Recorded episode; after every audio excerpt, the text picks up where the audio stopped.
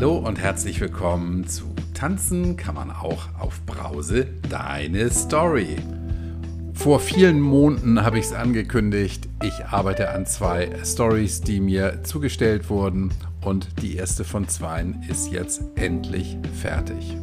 Allerdings ist das für mich ein so großes Projekt, dass ich ein bisschen ausholen muss, damit du verstehst, was hier überhaupt passiert ist. Die liebe Britta hat mir Anfang September eine Mail geschickt mit einem Anhang, der 17 DIN A4 Seiten umfasste. Da ich ja versprochen habe, dass jede Story hier veröffentlicht wurde, wird natürlich auch Brittas Story veröffentlicht, habe ich mir so damals gedacht. Dann kam aber dies dazwischen, das dazwischen und ich habe das Ganze so ein bisschen nach hinten geschoben. Angefangen mit dem Einlesen habe ich dann um die Weihnachtszeit und habe jetzt Mitte Januar das Ganze beendet und das sozusagen in einem Stück eingelesen. Da ich die Geschichte vorher nicht gelesen habe, war mir nicht klar, welche wirklich dramatische Wendung diese Geschichte nimmt und musste mich dann erstmal rückversichern, ob es der Britta, ähm, um die es hier geht und die ihre Geschichte geschrieben hat, wirklich gut geht. Und es tut es. Für das Einlesen der Geschichte habe ich zahlreiche Abende gebraucht und ähm, muss sagen, ich habe mir Mühe gegeben, aber an der einen oder anderen Stelle hakt es vielleicht, weil irgendwann ist mir auch so ein bisschen die Puste ausgegangen. Ich habe ungefähr 250 Takes in dieser Geschichte noch stehen lassen können und habe allerdings auch ungefähr 150 bis 200 Takes rausgeschnitten. Also das war schon ein bisschen Arbeit. Da die ganze Geschichte ungefähr eine Stunde geht, habe ich im ersten Intro, das ich schon vorproduziert hatte, gesagt, ich teile das Ganze auf vier Teile auf, damit du als Hörerin und Hörer nicht überfordert wirst. Das wiederum stellte mich dann vor die Aufgabe, wie machst du es mit der Musik? Weil ich das Ganze ja auch schon eingesprochen hatte, musste ich da irgendwie einen Break reinbringen. Hab jetzt heute ungefähr zwei Stunden damit verbracht, die Musik zurechtzuschneiden und muss sagen, ich habe keinen Bock mehr. Ich habe aufgegeben, habe das Ganze jetzt auf den Kopf gestellt und mache eine Geschichte daraus. Also es gibt nur einen Teil von Brittas Story. Da ich selbst viele Podcasts höre und manche auch parallel, weiß ich, wenn man den Podcast zwischendurch mal unterbricht, um was anderes zu hören oder anderes zu machen, dann kann man einfach an der Stelle, an der man aufgehört hat, weiterhören. Ich will auch nicht rumjammern, aber das ist eben der Grund, warum ich das Ganze jetzt in einem Stück veröffentliche und nicht aufteile, weil mein anderes Leben irgendwie weitergeht und ich feststelle, je mehr ich mich da reinknie, umso mehr Zeit vergeht und umso später kannst du die Story hören. Das wollen wir ja auch nicht. Und da es hier nicht um mich geht, sondern um Britta, die ihre Geschichte aufgeschrieben hat, kann ich sagen, sie hat da sehr, sehr, sehr viel Zeit investiert, sehr viel Mühe reingesteckt, sehr viel Liebe und sicherlich auch die eine oder andere Träne beim Aufschreiben vergossen. Und Brittas Geschichte beginnt bei ihrer Geburt. Das äh, erscheint am Anfang ein bisschen schräg, macht aber dann auf jeden Fall Sinn. Das wirst du relativ schnell feststellen. Vielen, vielen Dank an Britta für dein Engagement, für deine Liebe, die du in das Aufschreiben dieser Geschichte gesteckt hast. Und ich freue mich, deine Story jetzt im Rahmen von Tanzen kann man auch auf Brause präsentieren zu dürfen. Wenn du als Hörerin oder Hörer mir einen Kaffee oder eine Brause präsentieren möchtest, dann darfst du mich gerne unterstützen über beimircoffee.com. Den Link findest du in der Beschreibung zu diesem Podcast. Und wenn du selber deine Geschichte veröffentlicht wissen möchtest, dann schick mir eine Mail an kai.tanzenkammerdochaufbrause.de oder ruf mich einfach an. So, das war's mit der Vorrede. Lehn dich zurück, ruckel die Kopfhörer zurecht. Hier kommt Brittas Story.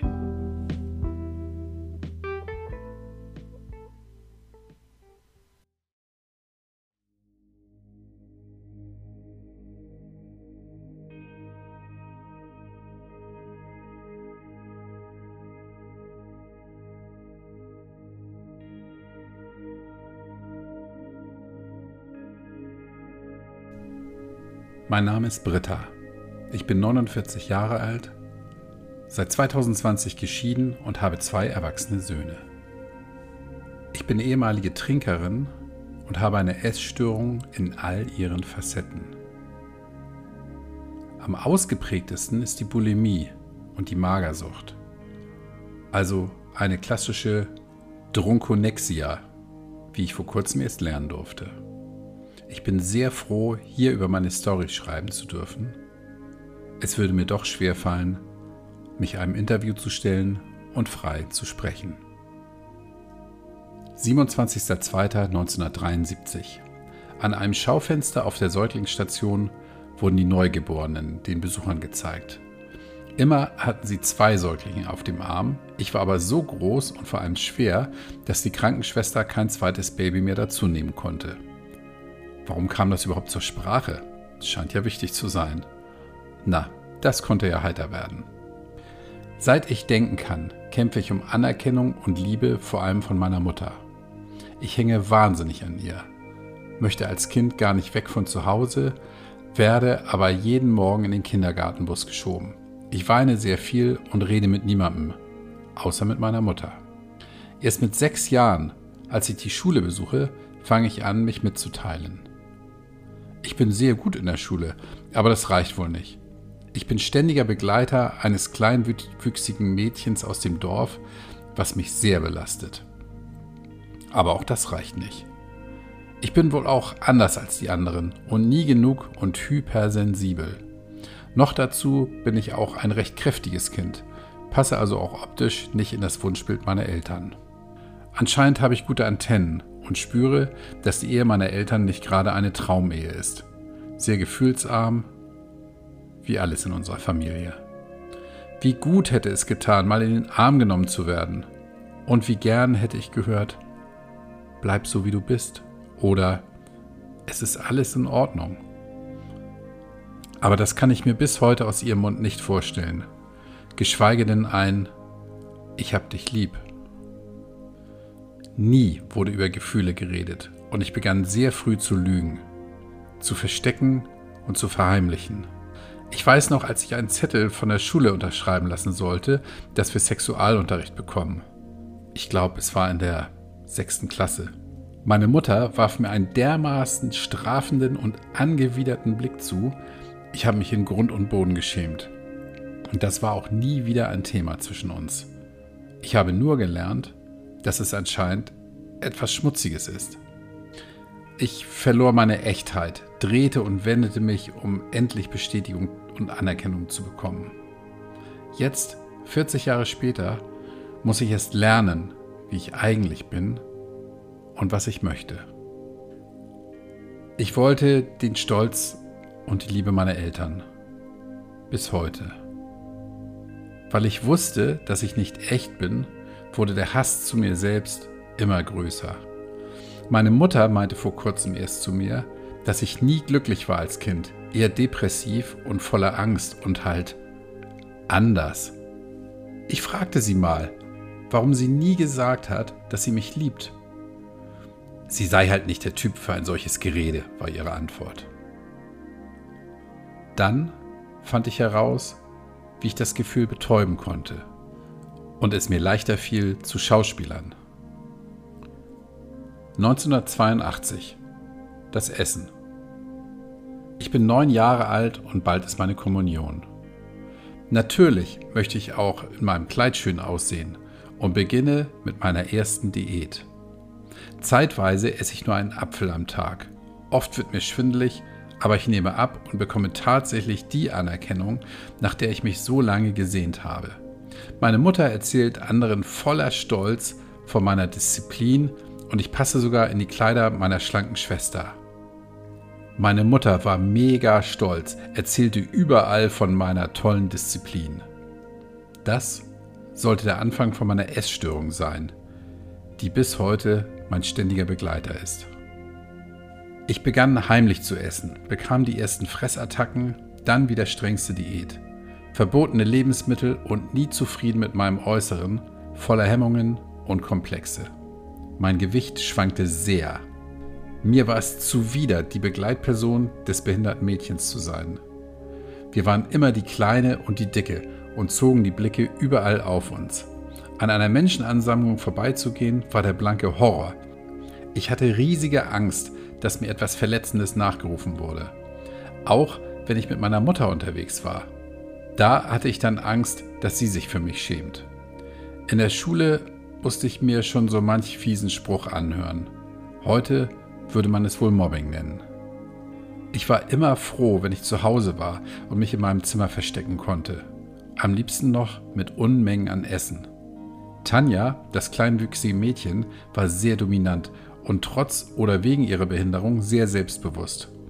Sie erlaubte mir auch nicht, mich mit anderen zu treffen, beziehungsweise strafte mich mit Nichtbeachtung, was für mich mit meiner angeborenen Harmoniesucht sehr schlimm war und ich mich dann fast auf die Knie warf, damit sie mir verzeiht.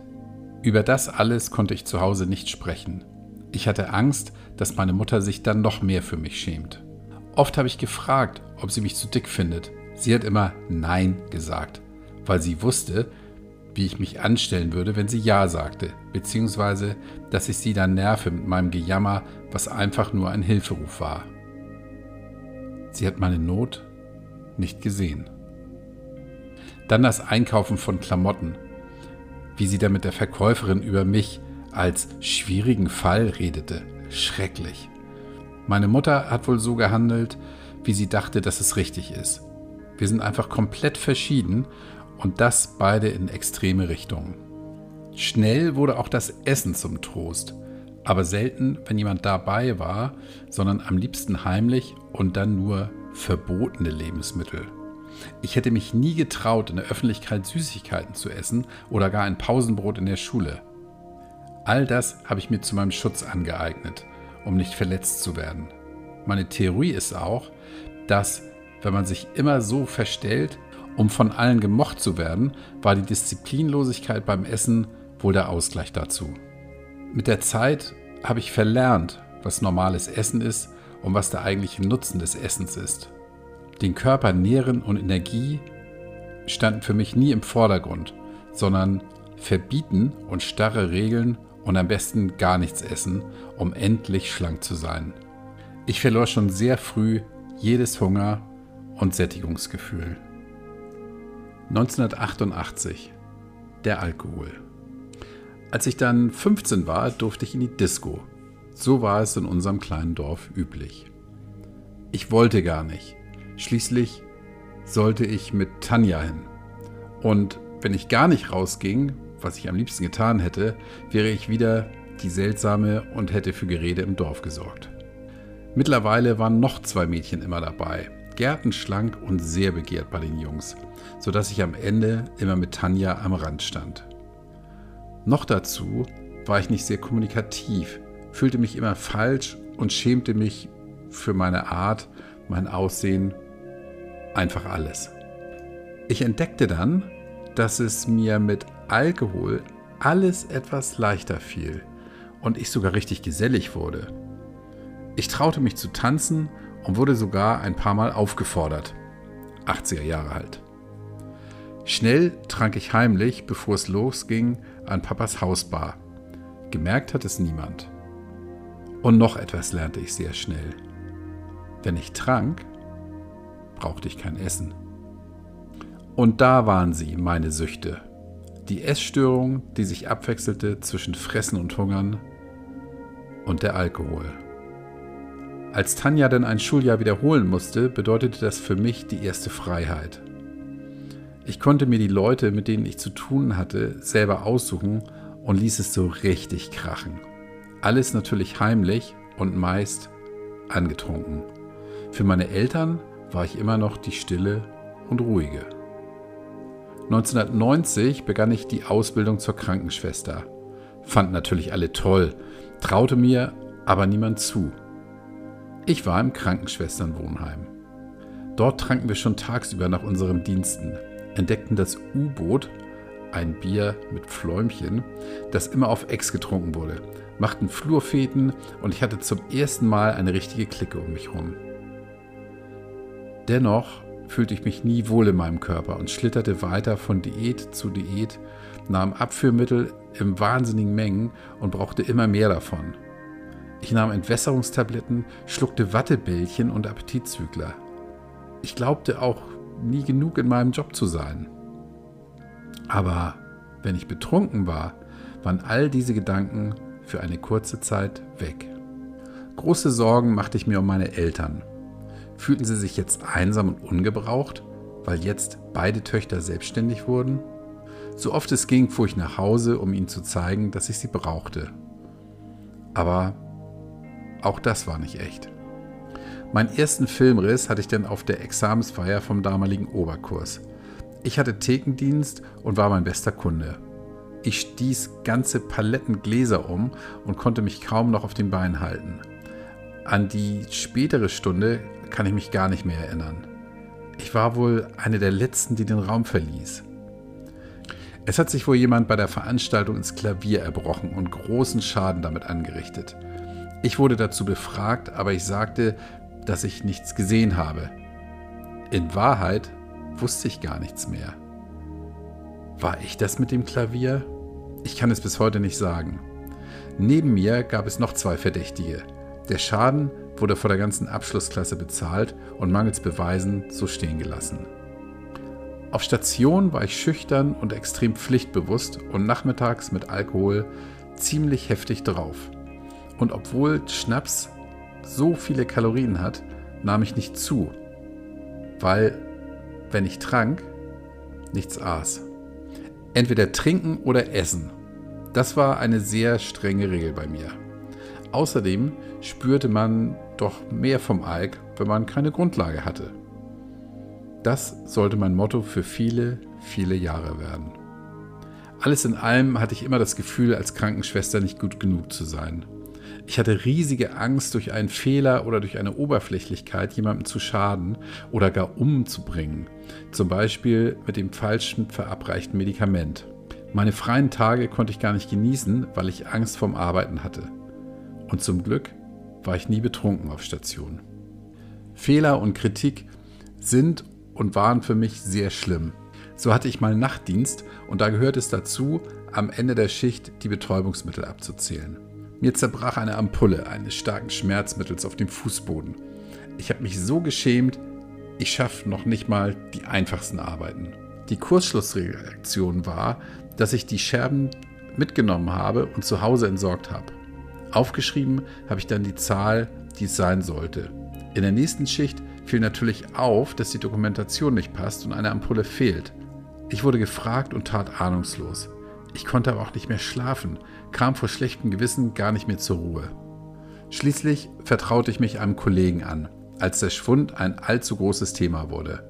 Der sprach dann mit der Stationsschwester, die mich zum Glück mochte, und das Thema war vom Tisch. Es war mir zwar eine große Lehre, dass jedes Lügen schlimmer als ein Fehler ist, dennoch ist Kritik oder Fehler machen für mich einem Weltuntergang gleich. Genauso wie Streit oder wenn ich bemerke, dass mich jemand nicht mag. 1993 hatte ich dann mein Examen in der Tasche und ging mit einer Freundin, mit der ich zusammen in der Ausbildung war, nach Köln. Mittlerweile hatte ich aber auch Johannes, meinen zukünftigen Ehemann, kennengelernt. Eigentlich hatten wir vor, in Köln eine tolle Zeit zu verbringen, aber ich fuhr immer, wenn mein Dienstplan es zuließ, nach Hause. Nein, nicht zu Johannes, sondern zu meinen Eltern, damit sie das Gefühl hatten, nicht allein zu sein. Ich denke, ich habe gespürt, dass sie in ihrer Ehe nie glücklich waren und jetzt waren sie auch noch alleine. Johannes war Gitarrist in einer Band und an den Wochenenden meist unterwegs. Das Arbeiten war auch nach bestandener Prüfung nicht einfacher. Nach wie vor versuchte ich eine Diät nach der anderen, aber ein übermäßiges Trinken kann ich mich jetzt gar nicht erinnern. Schon nach einem Jahr beschloss ich wieder in die Heimat zu gehen, wieder zurück in das Krankenhaus, wo ich gelernt hatte. Ich wurde Mentorin für Krankenpflegeschüler und hatte das Gefühl, dafür gar nicht geeignet zu sein. Es war dann im Nachhinein ganz anders. Die Stationsschwester war begeistert von meiner Arbeit mit den Schülerinnen. Ich habe nur gedacht, wenn du wüsstest, dass ich eigentlich gar nichts weiß. Ich wurde noch im gleichen Jahr schwanger. Plant, aber ich freute mich sehr auf meine kleine Familie. Wir zogen in eine Wohnung und heirateten erstmal standesamtlich, weil es mir wichtig war, an meiner kirchlichen Hochzeit mit großem Fest schlank zu sein und trinken zu dürfen. Ich fühlte mich an dem Tag mega fett und es war schon schwierig, was zum Anziehen zu finden. Die Fotos sind einfach nur schrecklich. Es gab tatsächlich auch alkoholfreien Sekt, den es damals noch gar nicht überall zu kaufen gab. Das Wiegen war schrecklich für mich in der Schwangerschaft. Musste ja alle vier Wochen beim Doc gemacht werden. Ich aß aber auch viel und hatte dann am Ende fast die 90 Kilo erreicht. Die Geburt war sehr schwierig, aber der Moment, als Jan dann da war, war so wundervoll. Wir drei, eine kleine Familie. Am Tag der Geburt gab es für jede Mama ein Piccolo. Das kann man sich heute gar nicht mehr vorstellen. Aber damals sollte es wohl gut für die Milchproduktion sein. Es begann eine sehr schöne Zeit. Ich genoss es so sehr mit unserem kleinen Kerl und die Liebe zwischen mir und Johannes war unschlagbar. Ich habe unendlich viel gelesen, um ja nichts falsch zu machen mit unserem kleinen Schatz. Silvia, mit der ich in der Ausbildung zusammen gewohnt hatte und zusammen in Köln war, war mittlerweile eine wirkliche Freundin geworden. Auch sie hatte einen kleinen Sohn. Unsere Männer verstanden sich ebenfalls sehr gut und so fuhren wir gemeinsam in Urlaube und unternahmen sehr viel zusammen. Die Urlaube waren meist all-inclusive, was für uns Mädels hieß, dass es ab 11 Uhr Sekt gab. Vor einem Strandurlaub war immer extreme Diät angesagt und im Urlaub war es sehr schwierig, bei diesem reichhaltigen Buffet meine Fressattacken im Zaum zu halten. Ich stand oft um 4 Uhr auf, um Gymnastik zu machen. Aus Angst, als faul zu gelten, ging ich sehr schnell wieder arbeiten als Nachtwache auf der Chirurgie. Es war die Hölle. War immer allein verantwortlich, musste selbst entscheiden, was zu tun ist. Ich hatte unendlich viele Notfälle und immer Panik, Fehler zu machen oder in der Nacht etwas Lebensbedrohliches zu übersehen. Konnte morgens nicht schlafen, habe oft ins, im Krankenhaus angerufen, ob alles okay ist auf Station, ob noch alle Patienten leben. 1999. Unsere kirchliche Hochzeit. Das hieß für mich wieder hungern, weil ich mich wohlfühlen wollte.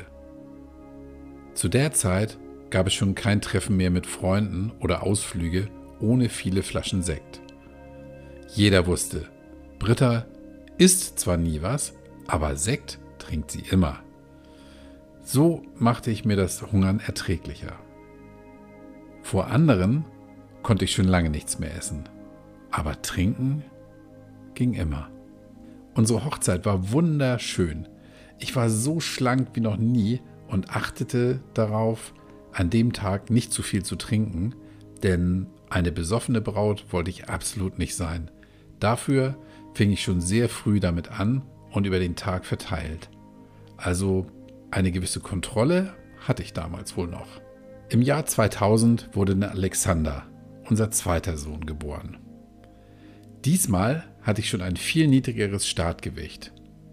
Natürlich war die Waage beim Doc wieder Horror und wieder fastete ich vorher, aber sobald ich aus der Praxis kam, lief ich ins nächste Geschäft und kaufte ohne Ende Süßigkeiten, die ich auf dem Weg nach Hause reinstopfte. Als Alexander dann auf der Welt war, bekam ich große Angst davor, ob ich zwei Kindern die gleiche Liebe geben könnte.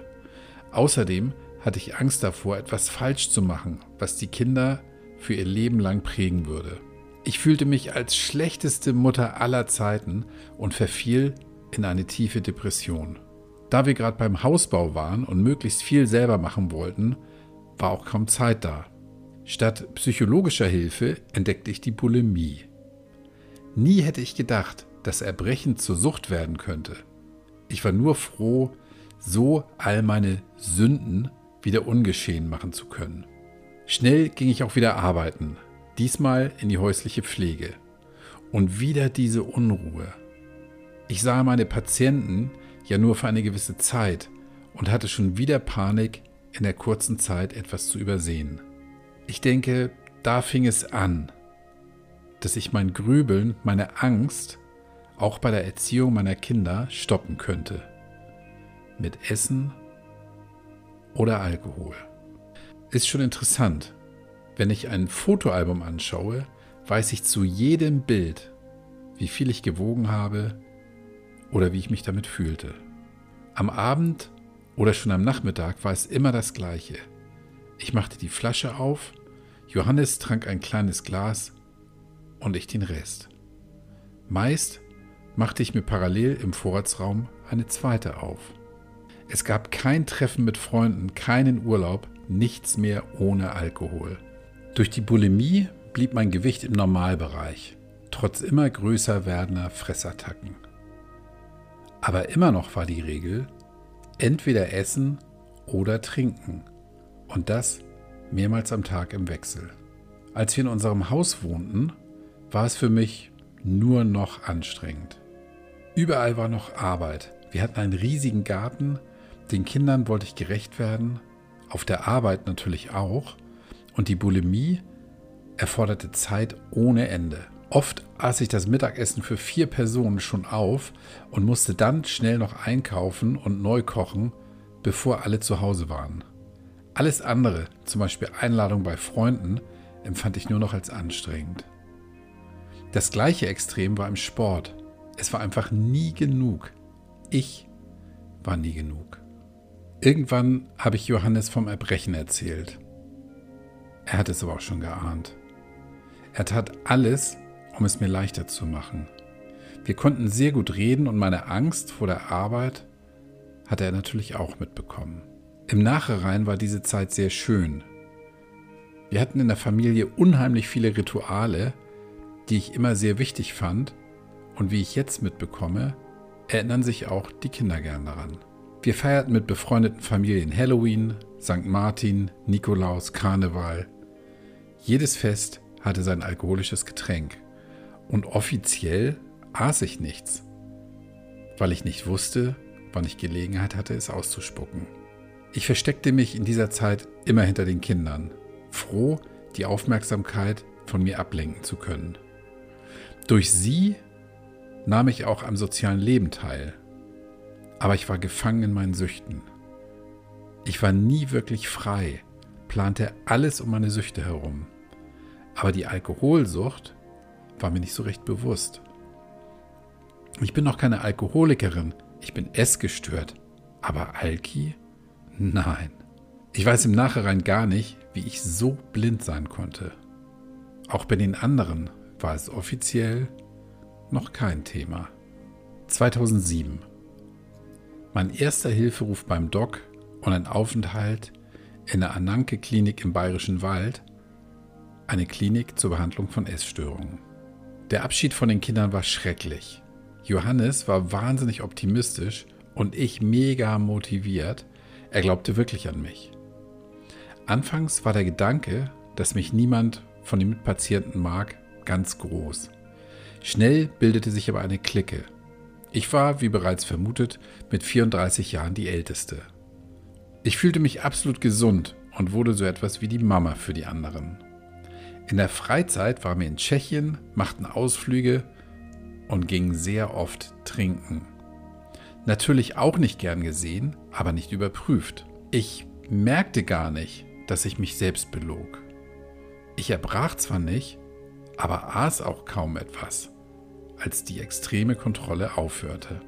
Ich hatte die Zeit genutzt, um abzunehmen, wobei alle bei meiner Heimkehr etwas geschockt waren. Ich glaubte tatsächlich, geheilt zu sein. Nach etwa einer Woche hing ich wieder über der Toilette, fühlte mich schlecht, weil die Therapie ihren Sinn verfehlt hat und betäubte das Gefühl mit Alkohol. Nach der Therapie ging ich nicht mehr in die Pflege zurück, sondern versuchte mich in der Gastronomie. Ich fing an mit Frühstücksservice und es machte mir unheimlich viel Spaß, vor allem mit den Gästen. Es war herrlich, so dass ich den Service auch abends mal ausprobierte. Tatsächlich war es das, was ich liebte. Das Restaurant kam mir vor wie eine Bühne. Jedem Gast wollte ich es gemütlich machen, damit er sich wohlfühlt. Ich saugte jedes Fachwissen auf. Es war dann schnell so, dass die Anerkennung im Beruf auch so etwas wie eine Sucht wurde. Ich arbeitete immer mehr. Zwar hatte ich ein schlechtes Gewissen gegenüber meiner Familie, Johannes und ich gaben uns nur noch die Klinke in die Hand, sodass immer jemand bei den Jungs war. Da half nur Gedankenstoppen mit Fressen oder Trinken. Das raubte natürlich noch mehr Zeit. Allein das Besorgen, Entsorgen und Bartschrubben, Umziehen. All die Zeit war ich nicht für meine Kinder da. Abends war es meist so spät, dass alle schliefen und die Zeit genoss ich ohne Ende, natürlich auch mit 5, 6, 7, 8 Gläsern Sekt. Da ich mich sehr gut mit dem Chefehepaar verstand, obwohl sie mich wahrscheinlich wegen meinem wahnsinnigen Arbeitspensum ausnutzten, begannen wir auch das Feierabendgetränk. Was mit einer Flasche Sekt anfing, wurde schnell mindestens drei, die ich allein mit meinem Chef trank. Gegessen habe ich zunächst nie etwas im Restaurant. Später überlegte ich aber genau, wie lange ich noch da war und ab wann ich anfangen konnte, all die Reste zu essen. Aber gesehen hat mich nie jemand. Ich tat so, als sei es mein Restaurant. Auch zu Hause stapelten sich Unterlagen über Marketing und Unternehmensführung. Ich schrieb mittlerweile die Dienstpläne und die Speisekarten, machte Veranstaltungsabsprachen und war sehr oft allein da, weil die Chefs mir vertrauten. Mit dem Aushilfestatus war ich aber nicht zufrieden.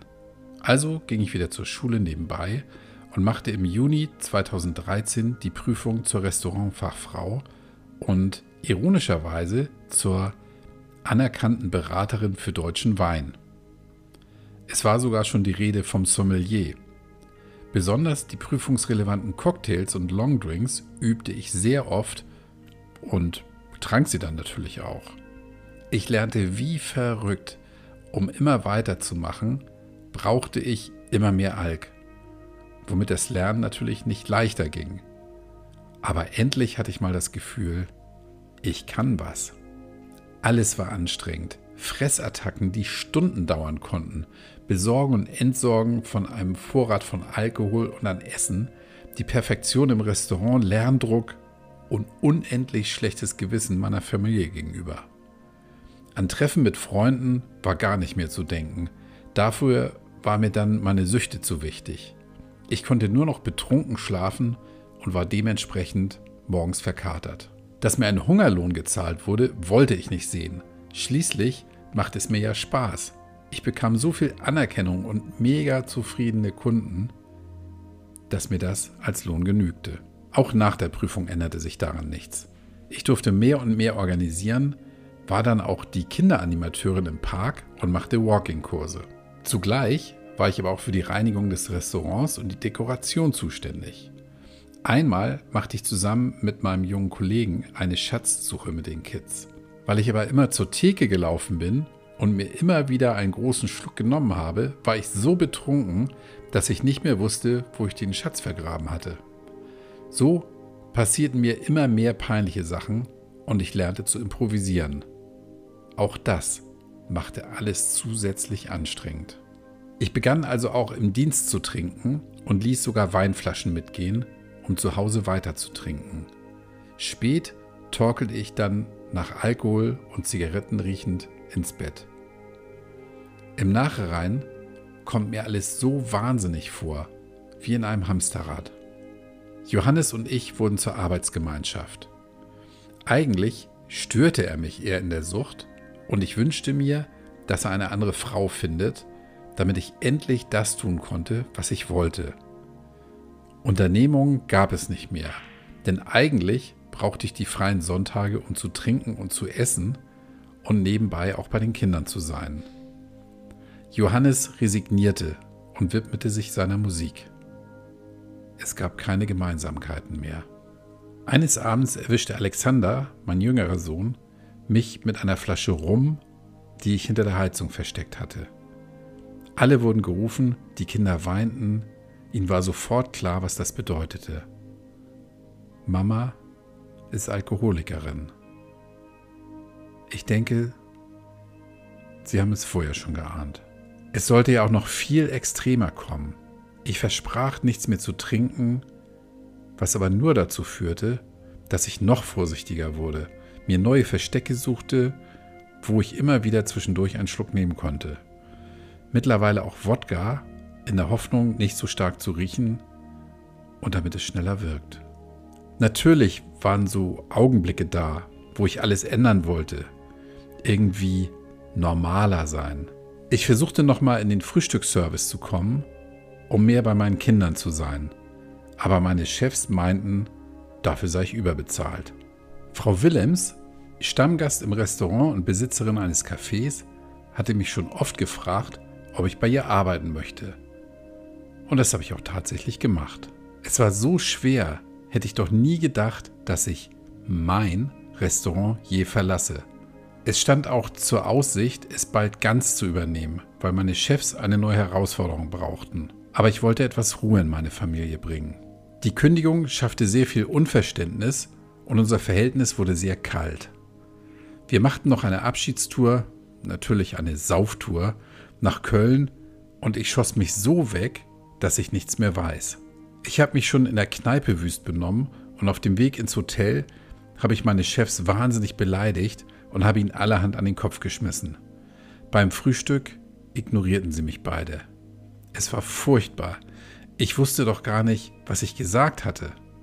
Bis heute haben wir keinen Kontakt mehr. Sowieso häufte sich die Zahl meiner Filmrisse immens. Meist wusste ich nicht mehr, wie ich ins Bett gekommen war. Am 15.11.2014 begann ich in dem wunderschönen Gartencafé. Meine Chefin war sehr besonders. Das gefiel mir sehr gut und ich mochte sie schnell sehr gern. Wir verstanden uns sehr gut. Sie hat sich all meine Ideen angehört.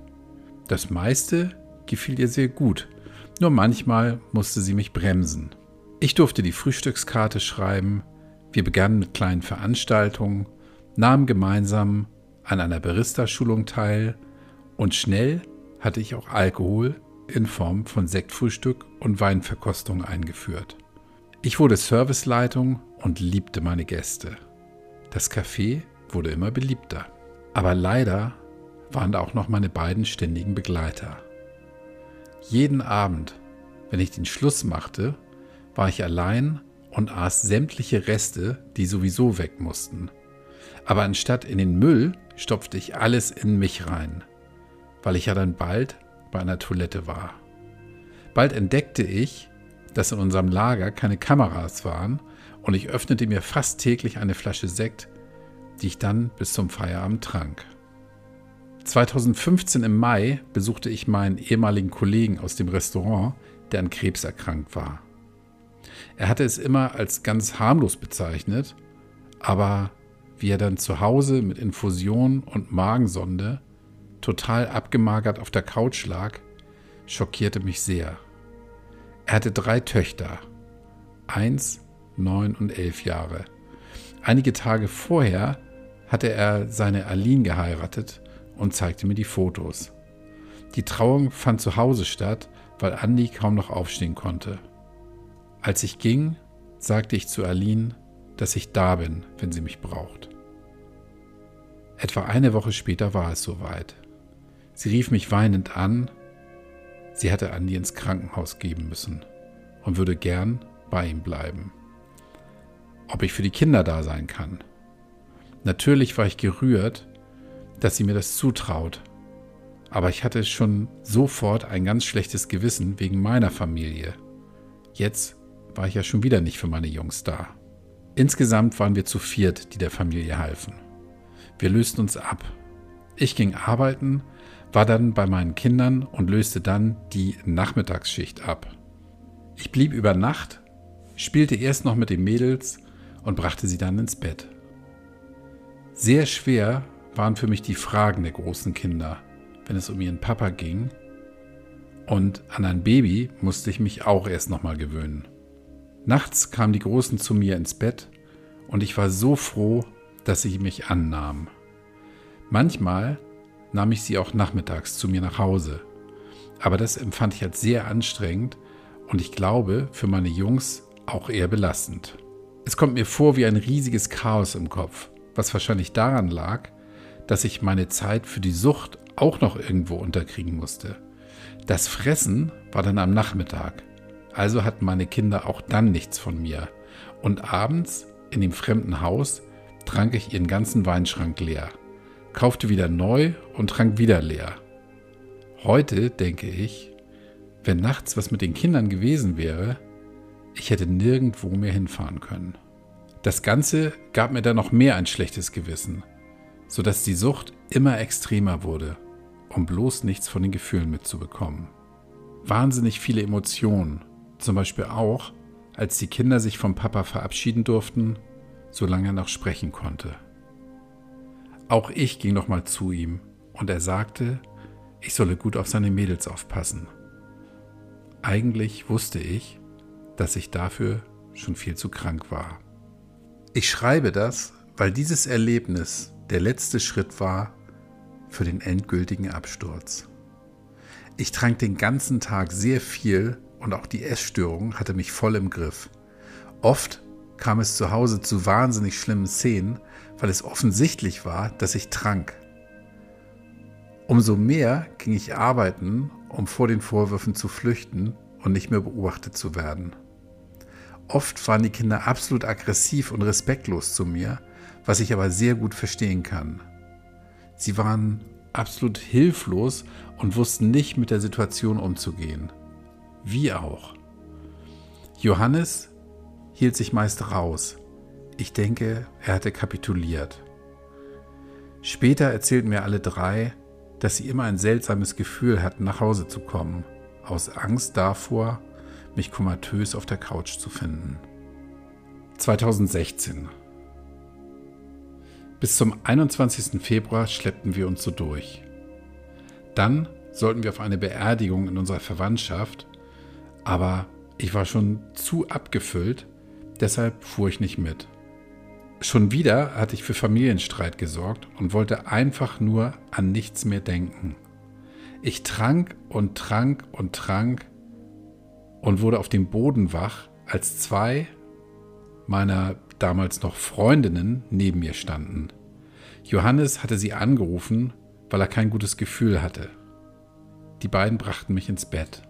Erst schlief ich, dann redeten wir später und sie brachten mich mit meinem Einverständnis in die Psychiatrie.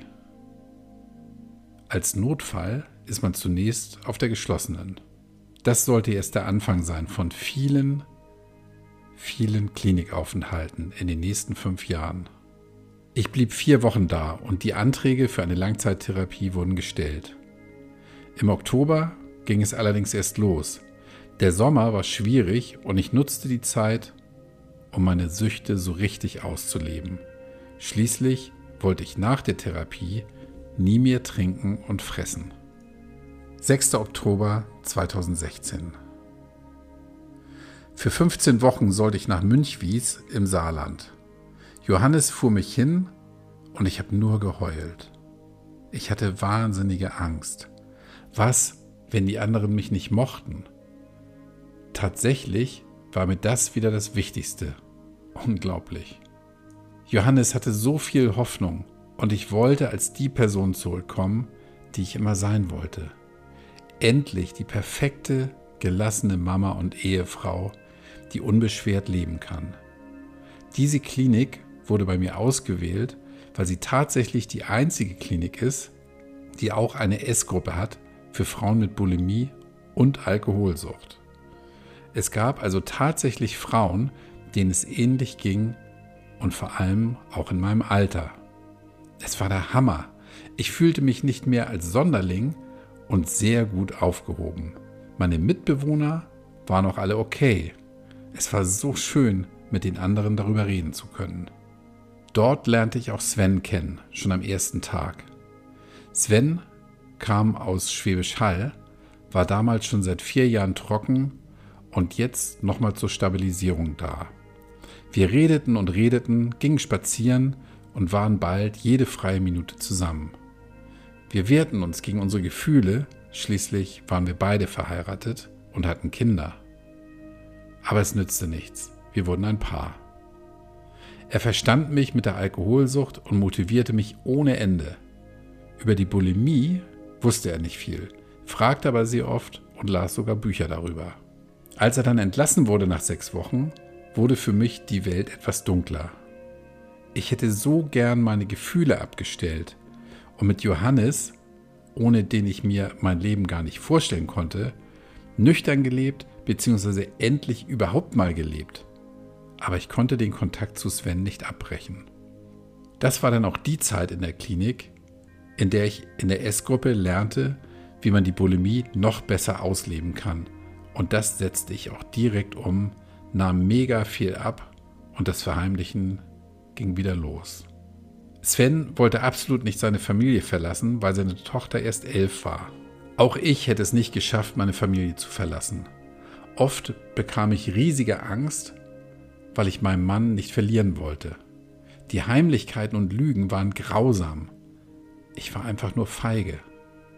Sven und ich trafen uns meistens auf der Mitte unserer Strecke, so waren es nur circa 200 Kilometer für jeden. Einige Male war er auch bei mir und stand dann plötzlich im Café vor mir, was ich eigentlich gar nicht so gut fand. Ich hasste jedes heimliche Gespräch, jedes Löschen von Nachrichten und die Ausreden und Lügengeschichten, wenn ich so weit fuhr und dann auch noch über Nacht nicht nach Hause kam. Mehrmals beendete ich die Beziehung zu Sven, verteidigte meine Ehe. Aber dann vermisste ich wieder Sven. Ja, gearbeitet habe ich auch wieder, aber ich nahm immer schneller viel ab. Körperliche Anstrengungen wurden immer unmöglicher. Ich weiß noch, dass ich kaum mehr in der Lage war, den Föhn über den Kopf zu halten, hatte wahnsinnige Kreislaufprobleme. Aber ich trank zunächst nicht. Ich meldete mich in einer Klinik an, die eine eigene Abteilung für essgestörte Menschen hat. Das war Anfang 2018. Gebracht hat es mir wenig. Ich hatte sogar das Gefühl, dass es nach jeder Therapie extremer wurde. Im Sommer desselben Jahres kam es dann zum großen Knall. Johannes entdeckte die Nachrichten zwischen mir und Sven und war am Boden zerstört. Ich hatte ihm so wehgetan. Schnell wussten auch die Kinder Bescheid. Wieder kam es zur großen Eskalation. Auch Sven erzählte es jetzt seiner Frau, aber er blieb dennoch in ihrem Zuhause und sie hatte wohl auch nichts dagegen. Ich suchte mir meine erste eigene Wohnung und stürzte komplett ab. Ich ging jeden Tag in mein altes Zuhause, um zu putzen, zu kochen, zu waschen und so weiter, als könnte ich damit meine Schuld wegmachen. Ich versank in Selbstmitleid. Aber auch jetzt stand ich nicht zu meinen Fehlern wollte den Schein bewahren, denn als Grund für unser Auseinandergehen nannte ich immer die Essstörung. Das hört sich ja so viel besser an, als zu sagen, dass ich Johannes fast zwei Jahre betrogen habe. Schließlich war es doch eine Krankheit, für die ich nichts konnte. Meine Tage bestanden aus Trinken, Fressen, Erbrechen und Schlafen und das Geschehene wieder gut zu machen, um die Schuldgefühle kleiner werden zu lassen. Ich bettelte Johannes an, dass er mir verzeiht. Auch im Dienst soff ich wahnsinnig viel. Mein Noch-Ehemann, der es schnell merkte, meiner Chefin einen Tipp gab. Auf jeden Fall beobachtete sie mich eine Weile und rief mich dann ins Büro. Sie war wahnsinnig verständnisvoll, weil sie die Krankheit kannte aus ihrer Familie. Natürlich durfte ich nicht bleiben und schon war ich wieder auf der geschlossenen und wieder in Entgiftung. Von der Firma bekam ich einen Aufhebungsvertrag, damit es meinem Lebenslauf nicht schadet, und die Erwerbsunfähigkeitsrente auf Zeit wurde sehr schnell genehmigt. Aus dem Krankenhaus raus suchte ich mir eine neue Wohnung, um neu und gesund zu starten, aber der Schuss ging nach hinten los. Es lag wohl nicht an der anderen Wohnung. Tatsächlich genoss ich es zeitweise, nicht mehr heimlich zu trinken. Obwohl ich versuchte, Sven glaubhaft zu machen, dass ich nicht mehr trinke, merkte er es sofort, spätestens dann, wenn ich ihn aus dem Krankenhaus anrief. Oft erzählte ich ihm auch alles nochmal, was ich ihm schon am Vorabend im Suff erzählt hatte. Ich wusste, dass er nicht zu einer Trinkerin ziehen würde, was ich mir ja so sehr wünschte, aber ich schaffte es nicht. Wir träumten von einem gemeinsamen Leben ohne Süchte immer wieder. Oft dachte ich, dass ich es schaffen würde, wenn er bei mir wohnen würde. Ich warf ihm vor, dass er nur Angst hat vor der großen Veränderung, wenn er seine Frau verlässt. Ich suchte sogar schon Wohnungen für uns. Aber er wollte nicht. Oft versank ich im Selbstmitleid und fühlte mich wahnsinnig alleingelassen. Mehrere Male landete ich auf der geschlossenen, wo ich mittlerweile sehr bekannt bin. Bis Anfang 2022 war ich ständig in stationären Therapien. Abwechselnd war ich in Kliniken für gestörtes Essverhalten, dann wieder zur Langzeit-Entwöhnungstherapie. Zwischendurch immer wieder auf Intensiv, ob nun wegen meinem körperlich abgemagerten Zustand und Kaliummangel oder weil ich mich ins Koma gesoffen hatte.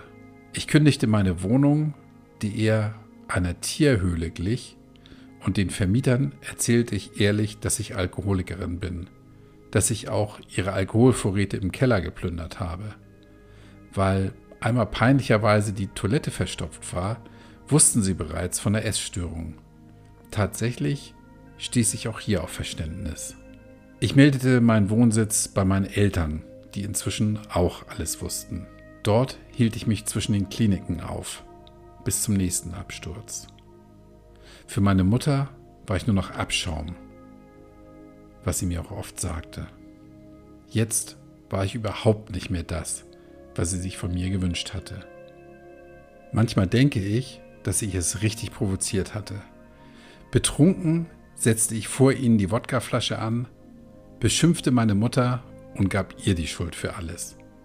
Und dennoch durfte ich immer wieder zu ihnen zurückkehren, nach jeder Klinik. Johannes wollte nichts mehr mit mir zu tun haben und war einfach nur froh, nichts mehr über meine Süchte hören zu müssen. Er gab mich, wie er sagte, gern an Sven ab. Nur meine Jungs, die jetzt schon fast erwachsen waren, lasen und googelten viel über Süchte, Alkohol und Bulimie. Immer wieder kamen sie auch ins Krankenhaus. Jeder Rückfall machte sie wahnsinnig traurig, aber sie waren immer bei mir und gaben mir Hoffnung. In den Kliniken wurde es immer extremer.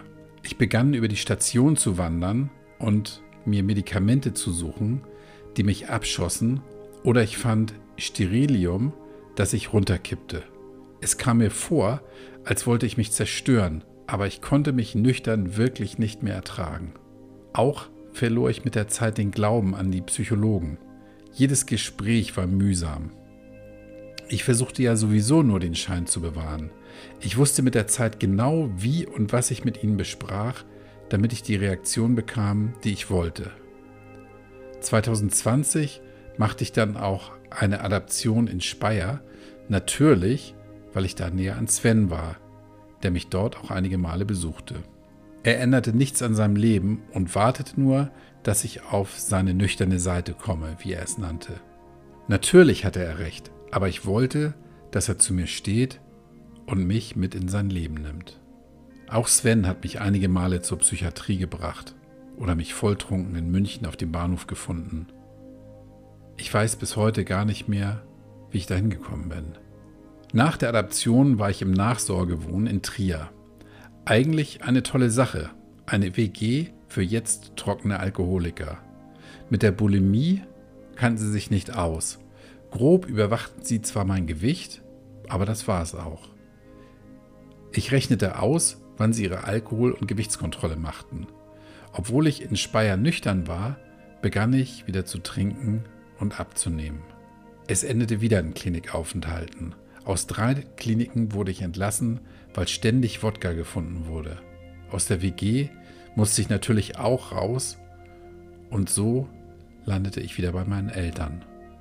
Weihnachten 2021. Ich war immer ein großer Fan von Weihnachten, die vielen Rituale und die Stimmung und natürlich der Glühwein. Aber seit der Trennung sah ich überhaupt keinen Sinn mehr darin. In dem Jahr hatte ich am Heiligabend nichts mehr zu trinken. Ich fand Entfroster für die Autoscheibe und trank. Es war widerlich. Aber es reichte mir nicht. Mein Vater überredete ich, mit mir nach Luxemburg zu fahren. Dort waren die Geschäfte auf und ich kaufte mir zwei große Flaschen Wodka. Eine davon setzte ich schon am Parkplatz an. Schnell merkte ich die Wirkung, fiel wieder ins heulende Elend und bat meine Kinder, mich ins Krankenhaus zu fahren. Ich hatte allen das Fest kaputt gemacht und alle wieder zum Weinen gebracht, sogar mein Vater. Zufällig erzählte Alexander dem Arzt, dass er eine Flasche Enteiser in meinem Zimmer gesehen hat. Ich hatte daran gar nicht mehr gedacht. Ich musste also erzählen, dass ich ihn getrunken hatte. Dann ging alles sehr schnell. Ich landete auf der Intensivstation und die Entgiftungszentrale wurde angerufen. Ich bekam das Ganze nur im Halbschlaf mit. Schließlich standen die Pflegekräfte mit Alkohol an meinem Bett. Ich musste, tatsächlich musste, vier Tage bei 1,4 bis 2 Promille gehalten werden, da nur Alkohol verhindert, dass der Enteiser sich in Substanzen teilt, die zu Nierenversagen führen. Ich hoffe, ihr könnt es so verstehen. Natürlich freute ich mich offiziell einfach nur da zu liegen und zu trinken.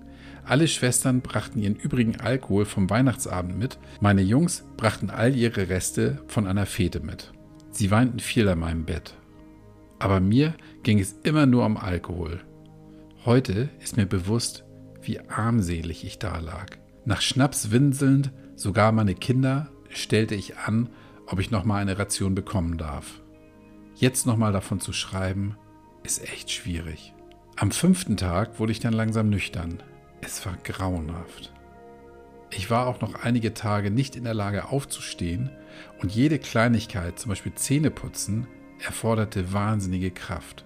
Ich machte weiter, in ganz kleinen Schritten, blieb wieder einige Wochen stationär, dann ging ich in die Tagesklinik. Diesmal musste ich meine Eltern anflehen, mich nochmal aufzunehmen. Es ging gut bis zur Flasche Wodka am letzten Tag der Tagesklinik. Ich sollte jetzt auf einen Hof für Trinker inklusive Gnadenschluck. Dort leben und arbeiten, gern auch für den Rest meines Lebens. Auch Sven brauchte Zeit und sagte, dass er sich jetzt erstmal nicht mehr melden möchte. Kein Arzt, kein Psychologe, keine Suchtberatung glaubt mehr an mich. Wem könnte ich es verübeln? Aber nachdem ich diesen Hof besichtigt hatte, nahm ich all meine Energie zusammen und wollte es nochmal ganz anders versuchen. Den Podcast von Dennis kannte ich schon circa ein halbes Jahr. Genauso wie das Programm von Kai, Nathalie Stüben, dem Flaschengeist und, und, und. Ich buchte also das Dry Mind Programm. Es war echt spannend, aber ich brauchte mehr. Also schrieb ich ihn an und buchte das Mentoring. Ein ganz neuer Schritt. Selbstständig und aktiv werden ohne Klinik. Raus aus dem Kranken- und Opferstatus. Kein Verstecken mehr. Die drei Monate sind wie im Flug vergangen. Und das Schöne war, dass ich sofort ehrlich zu ihm war und Vertrauen hatte. Und egal wie wirr ich gesprochen habe, er hat mich tatsächlich immer verstanden. Selbst meine Söhne und meine Eltern bemerkten eine Veränderung. Der Kern meiner Süchte ist die fehlende Selbstliebe, Selbstwert und die große Angst vor allem. Endlich selbstständig werden ist mein großes Ziel. Ich habe noch kein Vertrauen in meine Entscheidungen und eigene Meinung, aber mit kleinen Übungen gehe ich Schritt für Schritt voran. Im Juli hatte ich leider einen Rückfall, aber seitdem denke ich ganz anders. Ich will nicht die sein, die ich betrunken bin. Widerlich. Mein Sohn hat Videos gemacht, die ich mir sehr oft anschaue. Eine furchtbare Version von mir, die nichts mit dem zu tun hat, wie ich eigentlich bin. Nein, das wollte ich nicht mehr sein. Dennis hat mich nicht allein gelassen damit hat mich nicht verurteilt. Ihm konnte ich von meinen Zielen erzählen und er lachte mich nicht aus und hat mich nicht wie eine Gestörte behandelt. Kaum zu glauben, dass jemand mir noch was zutraute. Aber die drei Monate waren auch harte Arbeit. Ich beschäftigte mich den ganzen Tag mit dem Thema Alkohol, teilweise auch nachts und war zu Dennis absolut ehrlich. Heute warte ich nicht mehr auf den Moment, in dem ich an Alkohol komme sondern möchte zum ersten Mal aus vollem Herzen nicht mehr betrunken sein. Dass ich mal so denke, hätte ich nie für möglich gehalten. Ich genieße so viele Dinge, die ich zum ersten Mal nüchtern erlebe. Für viele sind die Erlebnisse, wie den Wechsel der Jahreszeiten, alles noch vom Vorabend zu wissen, nicht lallen zu sprechen oder auch die tolle Obsternte in diesem Jahr normal. Für mich ist es der Hammer. Aber ehrlicherweise muss ich auch sagen, dass es im Moment nicht alles leichter ist, ohne sich zu betäuben, weil da viele Gedanken kommen, die nicht einfach sind. Ich kann nicht mehr an das alte Leben zurück. Das habe ich kaputt gestampft. Verstecke mich hier bei meinen Eltern und versuche Schritt für Schritt Neues auszuprobieren. Ich lerne mich kennen. So kamen wir zum Beispiel mal auf das Thema introvertiert. Ich bin nicht der Partymensch, der ich sein wollte und der ich vor langer Zeit mal mit Alkohol war. Ich bin eigentlich eher ruhig und liebe Lesen, Yoga und Wandern. Ja, hört sich langweilig an, aber ich übe mich darin, mich nicht mehr zu bewerten. Aber nüchtern werde ich meinen Weg gehen. Der Schritt weg von Kliniken war absolut richtig, denn auch dort habe ich mich versteckt und konnte nicht aktiv werden, sondern in meinen Krankheiten aufblühen. Ich brauchte keine Entscheidung zu treffen, bin nicht allein und alle aktiven Vorhaben konnte ich wegschieben, bis ich gesund bin. Es hat sich immer jemand um mich gekümmert. Wichtig ist jetzt auch noch meine Essgewohnheiten in den Griff zu bekommen, obwohl auch die während der Zeit mit Dennis zeitweise besser geworden sind. Aber ich kenne kein normales Essverhalten. Sven hat übrigens vor kurzem unsere Beziehung beendet. Er ist und bleibt bei seiner Frau. Ich war sehr froh, im Mentoring zu sein. Auch dabei hat Dennis mir geholfen. Es tut sehr weh, aber es bekommt mich niemand mehr zum Trinken. Ich habe mir unsere Zukunft immer traumhaft ausgemalt und er war bei meinen Zielen immer dabei. Das Schwierigste ist aber für mich zum ersten Mal allein zu sein. Vielmehr niemanden zu haben, der mir bei Entscheidungen hilft oder bei dem ich mich rückversichern kann, ob meine Meinung passt. Wieder geht es um Selbstzweifel und Vertrauen in mich. Bin ich ihm nichts mehr wert? Kann er mich einfach so aus seinem Leben streichen? Heißt aber auch, jetzt ist Zeit, um zu lernen, mein Leben selbst zu gestalten. Das macht mir große Angst. Ich merke auch, dass mein Magerwahn wieder da ist. Ist es, weil ich unterbewusst wieder eine Abhängigkeit von anderen bekommen möchte? Schwierig. Die Gedanken an Alkohol sind schon da. Allein aus der Gewohnheit heraus, meine Angst wegzutrinken und endlich zur Ruhe zu kommen. Dann höre ich die Stimme von Dennis und ich denke weiter, wie das enden würde. Dann wären da viel schlimmere Gedanken. Ja, ich habe den Alkohol durchschaut. Er zeltet wahrscheinlich nach wie vor vor meiner Tür. Aber ich werde ihn schon noch ganz vertreiben. Das Verhältnis zu meinen Eltern ist eine Herausforderung, aber ich nehme es als Übungsfeld. Ich kann die absolut negative und respektlose Art meiner Mutter immer noch nicht nachvollziehen, aber ich gehe anders damit um. Aber als Kind mit ihrem Pessimismus umzugehen, kann nicht gut gehen.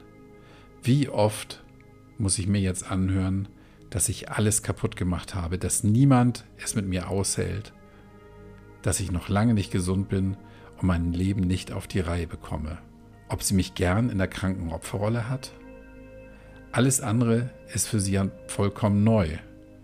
Dennoch, wo wäre ich, wenn sie mich nicht aufgenommen hätten? Irgendwie sehe ich es auch als Schicksal, das Gleiche nochmal zu erleben und zu lernen, damit umzugehen. Auch ihre Beziehung zu meinem Vater ist mehr denn je gefühlskalt und respektlos, aber ich kann ihnen nicht helfen und gehe dann einfach, um mich zu schützen. Noch glaubt niemand daran, dass ich mal alleine wohnen werde, aber ich habe das Vertrauen auch noch nicht. Ich suche eine Wohnform, die zu mir passt, egal wo in Deutschland. Hauptsache mit anderen zusammen. Aber der nächste Schritt ist auch endlich wieder arbeiten gehen, diesmal ohne Angst. Meine Ziele und Träume gibt es auch, aber ich möchte vorn anfangen mit kleinen Schritten zum Ziel. Meine Jungs merken die Veränderung in Bezug auf den Alkohol. Dass ich gerade wieder abnehme, ist nicht so schlimm, weil dadurch nicht mein Wesen verändert wird und ich nicht zum Monster werde. Ich habe übrigens ganz tolle Jungs, die ihren Weg gehen. Es tut mir so leid, dass sie das mit mir durchmachen mussten. Das kann man nie wieder ungeschehen machen. Ich kann es nur besser machen. Mein Ex-Mann hat seit zwei Jahren eine Freundin und ist mit ihr sehr glücklich.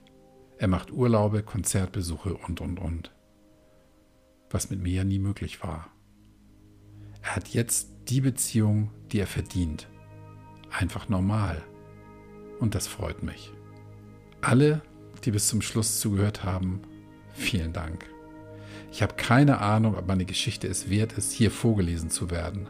Aber vielleicht erkennt sich jemand wieder, hat es geschafft, rauszukommen oder will unbedingt daraus.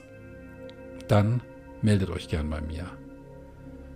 Ich bin noch nicht geheilt, aber vielleicht ist auch das gesamte Leben ein Lernprozess. Im Moment dominieren noch die Angst, der fehlende Mut, das fehlende Selbstvertrauen und natürlich die Essstörung und damit verbunden immer noch Heimlichkeiten und Lügen.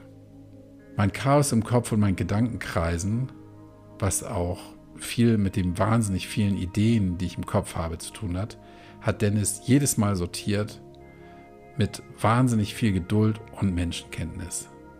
Das fehlt mir jetzt auch etwas, weil ich mich am Tag oft verrenne und zu viel vorhabe. Während des Schreibens wurde mir nüchtern bewusst, was für ein Mensch die Süchte aus mir gemacht haben. Ich war egoistisch, alle mussten sich um mich kümmern und bin viel auf den Gefühlen meiner Familie rumgetrampelt. Es gibt auch keine Entschuldigung, wie ich mit Johannes umgegangen bin. Aber jeder kann an sich arbeiten, aber nur nüchtern. Ganz lieben Dank an Kai, der sich auf meine Anfrage sofort gemeldet hat und es sofort so war, als würden wir uns schon lange kennen. Danke. Und jetzt werde ich die Story abschicken.